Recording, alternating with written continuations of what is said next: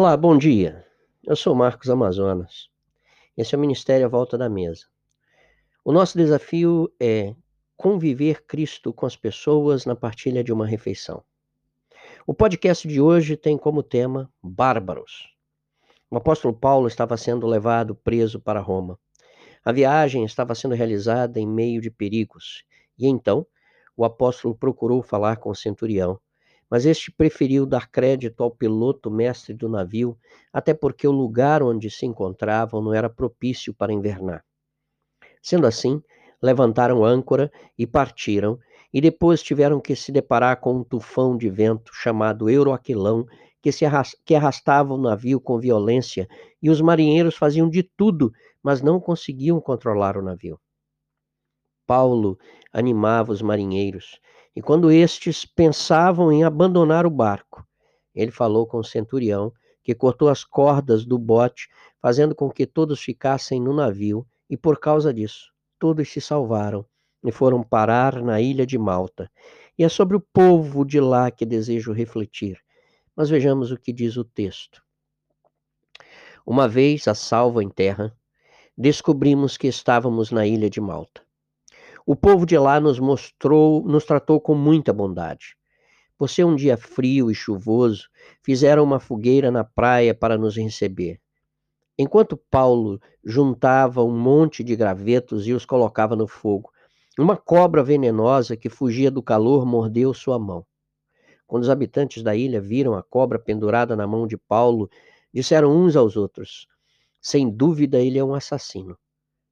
Embora tenha escapado do mar, a justiça não lhe permitiu viver.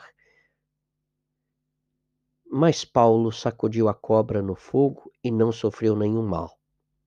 O povo esperava que ele inchasse ou caísse morto de repente. No entanto, depois de esperarem muito tempo e verem que nada havia acontecido, mudaram de ideia e começaram a dizer que ele era um deus.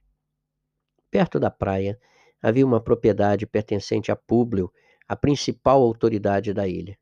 Por três dias ele nos hospedou e nos tratou com bondade. Aconteceu que o pai de Públio estava doente, com febre e disenteria. Paulo entrou, orou por ele e, impondo as mãos sobre a sua cabeça, o curou. Então os demais enfermos da ilha vieram e foram curados.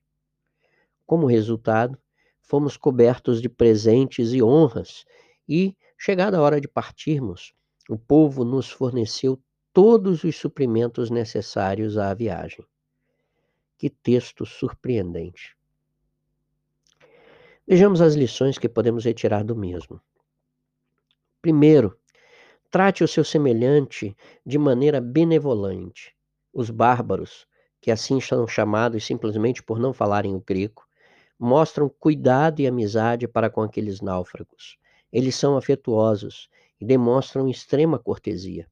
Eles não apenas foram amparados, como também foram hospedados e cuidados. Os bárbaros manifestaram amor altruísta. Eles foram benevolentes. Segundo, as tragédias não significam que Deus está castigando alguém. Aqueles homens viram Paulo ser picado por uma serpente, olharam para ele como um assassino que merecia a ira de Deus. Ele estava sendo castigado. Entretanto, nada aconteceu a Paulo e eles mudaram de opinião e passaram a achar que eram Deus. Aquelas pessoas tiveram que perceber que tragédias não significam que Deus está castigando uma pessoa e que ultrapassá-las não faz de ninguém Deus. Terceiro, seja generoso.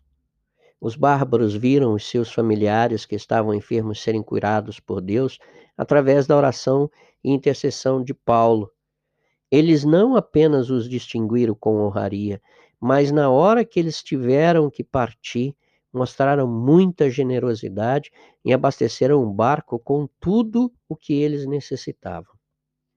Como é que eu posso aplicar este texto à minha própria vida? Como é que tu podes aplicá-lo na tua vida hoje? Primeira coisa, cuide de quem se encontra em aflição.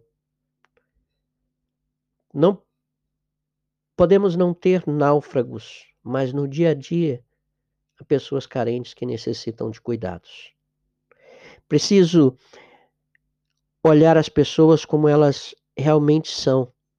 Devemos olhar, olhar as pessoas como elas são e simplesmente amá-las. Terceiro, eu tenho que aprender a ser generoso. E a generosidade implica e me leva a suprir os outros em suas carências. Implica e te leva a suprir os outros na carência delas. Eu sou Marcos Amazonas. Este é o Ministério à Volta da Mesa. E o nosso desafio é conviver Cristo com as pessoas na partilha de uma refeição. Que Deus te abençoe.